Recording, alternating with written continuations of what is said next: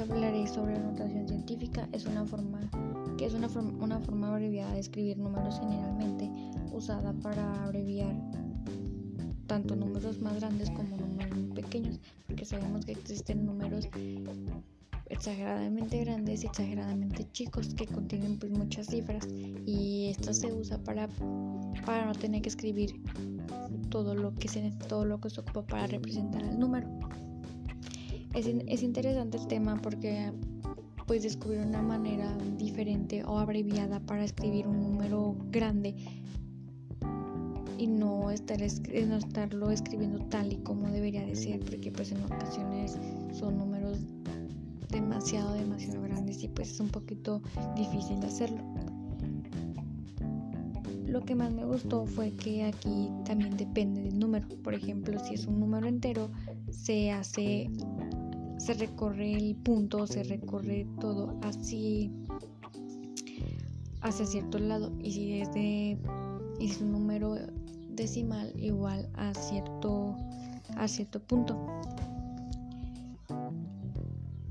Lo que me parece curioso es que en este, en este tema lo que se hace es que se escribe el número y se escribe como tipo una potencia, que por ejemplo si se debe de llevar tantos ceros o tantas otras cifras, arriba se escribe la potencia de las cantidad de las cantidad o de los números que faltan.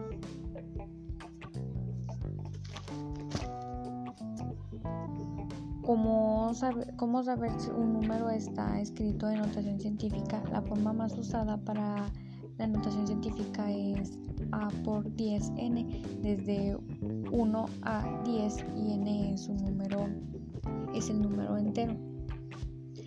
Como ya se había mencionado aquí también depende para que sea negativo o positivo. Los números pequeños es un exponente negativo y números grandes es un exponente positivo. Por ejemplo, si tenemos 3005 puede ser igual a 3.005 por 10 a la tercera potencia.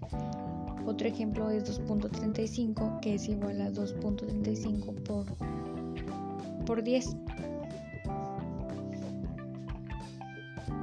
Para concluir, pienso que es un tema que puede generar mucho conflicto, ya que pues en ocasiones se puede llegar a confundir porque no se quitan todas las cifras que tiene, solamente se quitan ciertas para hacer la anotación científica, dependiendo ya de cómo sea un número pequeño o un número grande.